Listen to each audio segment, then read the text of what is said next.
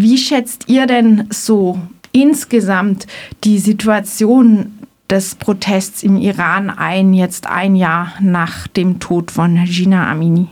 Also die Proteste, die vor einem Jahr angefangen haben, weltweit, die in den kurdischen Städten angefangen haben, über Iran bis halt äh, weltweit, gehen, waren sehr starke Aktionen und Proteste, die auch weiterhin ähm, laufen und die auch weiterhin laufen sollen, weil ähm, wir, sind, wir müssen die Stimme von Gina Amini sein. Das war nicht der erste Mord, das wird auch nicht der letzte Mord sein.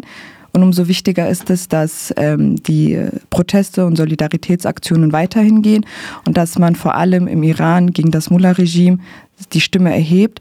Dadurch, dass das eine sehr patriarchale und sexistische Herrschaft herrscht in, in, in Iran, muss man auf jeden Fall, äh, die Proteste müssen weitergehen und äh, die Proteste in Europa, wir leben auch in einem sehr sexistischen, patriarchischen System, ist zwar nicht so offensichtlich wie im Iran, aber ähm, umso wichtiger ist es auch, dass wir hier äh, den Kampf gegen Sexismus und Patriarchat weiterführen. Am Mittwoch hat eine Redaktionskollegin von mir schon ein Interview zum Thema mit einer Aktivistin geführt, deren Eltern schon lange aus dem Iran geflohen sind. Ähm, die Interviewpartnerin hat nochmal betont, dass der Protest im Iran nicht nur ein Protest von Frauen ist, die nicht bereit sind, sich an die islamischen Kleidervorschriften zu halten, sondern ein intersektionaler Protest, sagte sie, an dem sich auch viele Angehörige von Minderheiten und auch ArbeiterInnen beteiligen. Seht ihr das auch so? Also natürlich ähm, herrscht ja seit äh, über 40 Jahren im Iran ein, also das Mullah-Regime, was äh, sehr repressional ist und einfach in alle Lebensbereiche der Menschen eingreift und ähm, die Menschen und die Gesellschaften vor allem ähm, nicht selber entscheiden können, wie sie leben wollen. Und wir wissen ja auch, dass der Iran ein ähm, multiethnischer Staat auch ist, dass zum Beispiel also jetzt nicht nur Perser leben, es leben halt auch mehrere Völker, ne? Nee, ähm, Kurden, Asidis, viele Afghaner. Ähm, also es leben viele verschiedene Völker dort und jede Bevölkerung hat natürlich seine eigenen Traditionen, seine eigenen Kulturen. Die Traditionen, die Kulturen haben auch eine gewisse Kleidung, die nicht so aussieht, ähm, wie das das, das Mola-Regime vorgibt. Und dementsprechend natürlich hat jede Bevölkerung die das Recht ähm, auf ein selbstbestimmtes Leben und dementsprechend ist auch eine Wut da der Bevölkerung, weil die Menschen haben halt auch äh, eine sehr starke Kultur, wie sie leben wollen und dieses Regime äh, versucht halt so einheitlich ähm, eine einzige Lebensart und Standard halt einzubringen und alle anderen Kulturen und Identitäten äh, wegzuschaffen. Und dementsprechend existiert eine sehr große Wut in, den, ähm, in der Bevölkerung. Das hat man auch äh, daran gesehen, zum Beispiel, wenn man sich ansieht, wer alles verhaftet wurde während ähm, der einjährigen ähm, Proteste zum Beispiel nach dem Tod von Gina Amini, ähm, sehen wir, dass das halt auch nicht nur Frauen waren. Es waren sehr viele Frauen, Journalistinnen, aber auch äh, viele junge Männer, viele, also einfach aus allen äh, Schichten der Gesellschaft wurden Menschen äh, verhaftet, gefoltert, äh, verschleppt und letztendlich auch leider hingerichtet. Und da waren auch zum Beispiel äh, viele junge Männer dabei, die hingerichtet wurden. Mhm. Zuletzt auch ähm, zum Beispiel ein bekannter Boxer. Im Aufruf zur Kundgebung ist davon die Rede, dass die Proteste vor einem Jahr ihren Anfang genommen haben in Rojilat.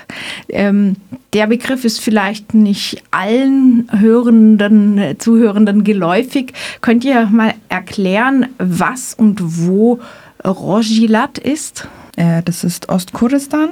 Das ist der kurdische Teil im Iran. Und dazu vielleicht äh, gleich anschließend die Frage ähm, nach eurer Einschätzung, auch speziell jetzt mit Blick auf den äh, kurdischen Teil des Iran eben. Wie hat sich der Protest und die Repression eures Wissens speziell dort entwickelt, speziell gegen die kurdische Minderheit? Also die Repressionen äh, in den kurdischen Gebieten waren immer vorhanden, schon seit mehreren Jahren. Und ähm, durch die Protestaktionen, die durch Gina Amini stattgefunden haben, die Proteste haben ja in den kurdischen Städten angefangen, weil Gina Amini auch eine Kurdin ist, äh, war und äh, ging dann weiter nach Iran und dann nach Europa. Repressionen hinsichtlich den kurdischen Städten gegenüber auch Kurdinnen und Kurdinnen ist immer noch sehr stark und ist doch vorhanden, vor allem in Iran. Also das ähm, Mullah-Regime hat natürlich auch noch mal eine extra ähm, noch, noch mal eine extra äh, spezielle Politik der kurdischen Bevölkerung gegenüber, vor allem aber ähm, äh, den ähm, kurdischen Jugendlichen gegenüber im, äh, in Rushelat. Warum?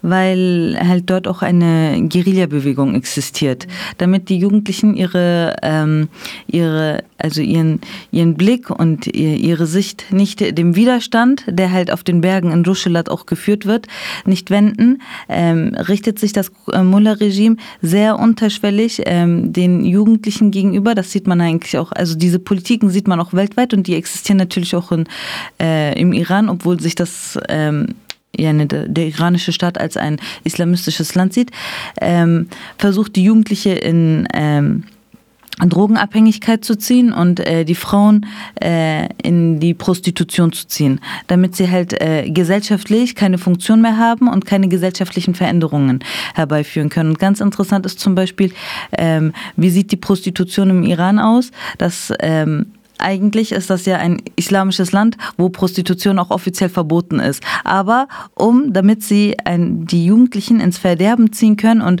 ähm, von dem einfach so auch entpolitisieren äh, können, äh, schaffen sie eine Eintagesehen, äh, wo die Frauen, äh, die dann als Prostituierte tätig sind, ähm, für einen Tag verheiratet sind. Also das wird dann von einem, äh, wie nennt man die, von einem Imam dann äh, gemacht der dann eigentlich, der auch direkt mit dem Staat zusammenarbeitet. Also man sieht, dass der Staat einfach in allen Gesellschaftsbereichen äh, der ähm, in allen Bereichen der Gesellschaft eingreift, um die Menschen zu entpolitisieren und um die Menschen einfach auch so ähm, handlungsunfähig zu machen gegen die Repressionen. Aber trotz dessen sieht man, dass ähm, die Menschen einfach mit einer sehr großen Wut ähm, auf die Straßen äh, gegangen sind und immer noch gehen. Und vielleicht haben die Proteste momentan etwas abgenommen, weil es einfach keine organisatorische ähm, Vorreiterkraft gab, so die wirklich die ganzen ähm, Proteste im Iran so ähm,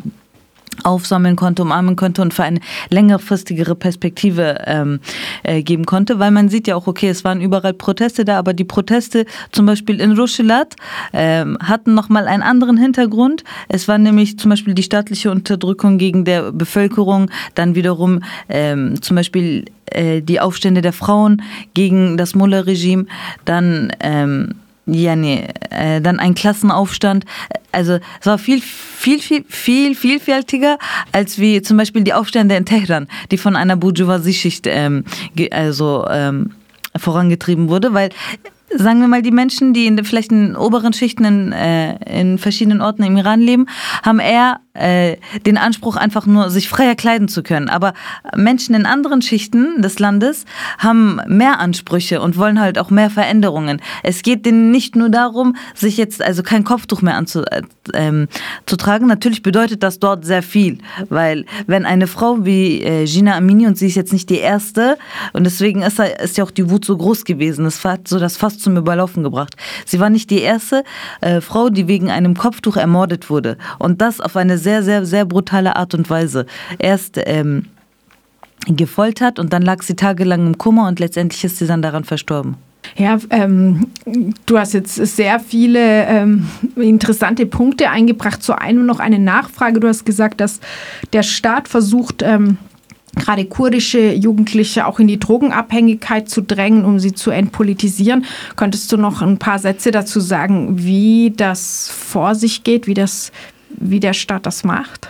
Ja, also allgemein kann man da vielleicht ganz kurz auch zu ähm, allen vier Teilen Kurdistans auch äh, sagen, weil wir wissen ja, Kurdistan ist ähm, äh, leider kolonialisiert und ähm, unter Besatzung von vier verschiedenen Mächten. Eins davon ist Iran. Aber ein weiterer ist ähm, und sehr ausschlaggebender Besatzer ist die Türkei, dann ähm, Irak und äh, Syrien. Wobei in Syrien jetzt die Revolution war. Aber ähm, äh, zum Beispiel in der Türkei und im Iran ist das sehr ähnlich. Die ähm, der Staat ähm, gibt sich, gibt sich ähm, verschiedene Camouflagen, wie zum Beispiel ähm, äh, dass zivile Polizisten äh, nicht mit ihrer eigenen, also nicht mit ihrer Identität als Polizist, sondern als äh, dann Jugendlicher zum Beispiel ähm, das unter die Jugendliche bringt. Und wenn sie erstmal abhängig sind, dann haben sie selber das Verlangen.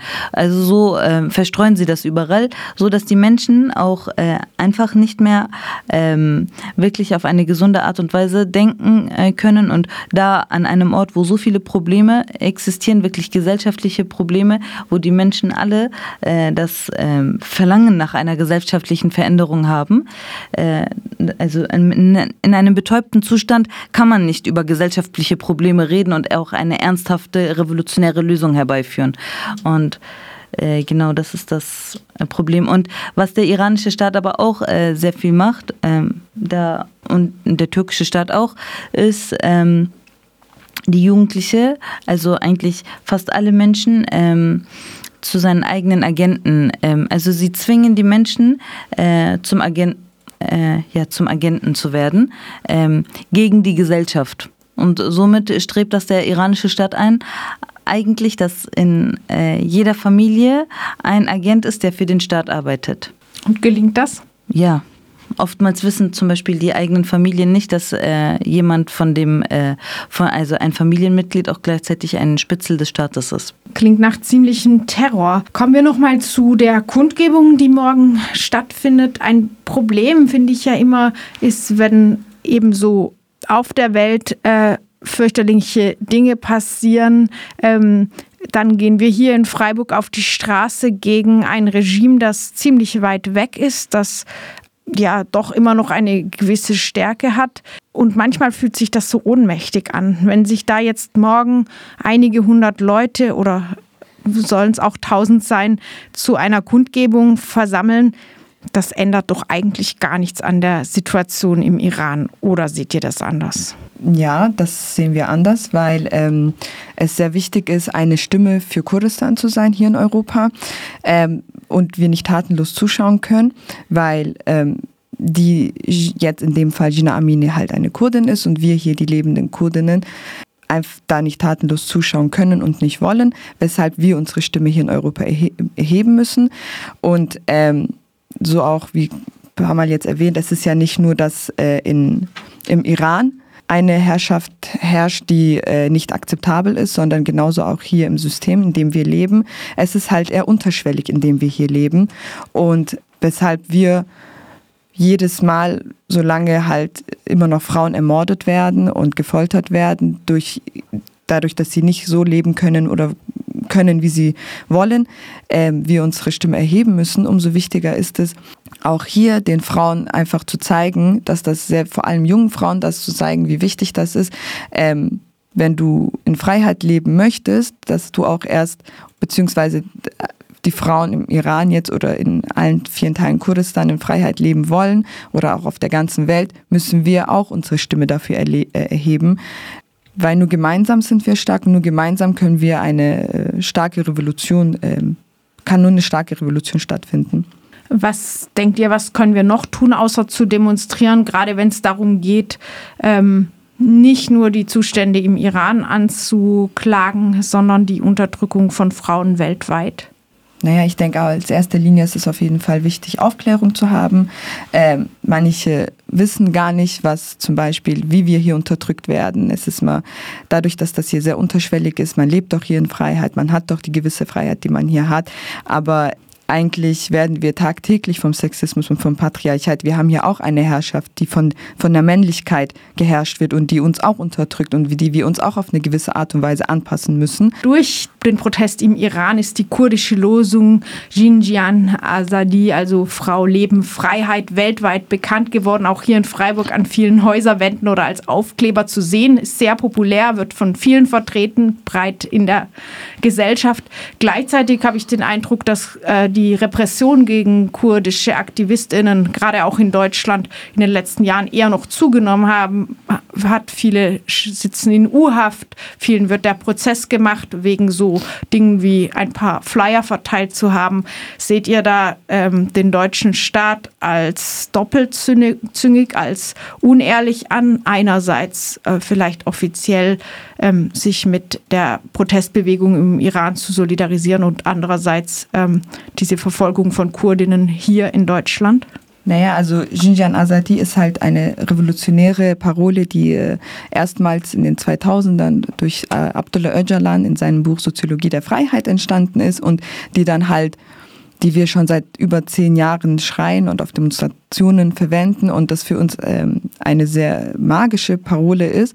Und äh, die Proteste, die hier in Deutschland stattfinden, wo dann halt auch gewisse Festnahmen passieren, ist eine sehr starke Repression und die wird auch weiter vorhanden bleiben. Ähm, der deutsche Staat versucht, hat immer versucht und macht das immer noch, die Kurdinnen ähm, und Kurden zu äh, kriminalisieren auf verschiedensten Ebenen. Ähm, dadurch, dass halt wir leben auch in einem Staat, wo wir uns nicht poli politisch organisieren sollen. Vor allem die Jugendlichen sollen sich nicht organisieren.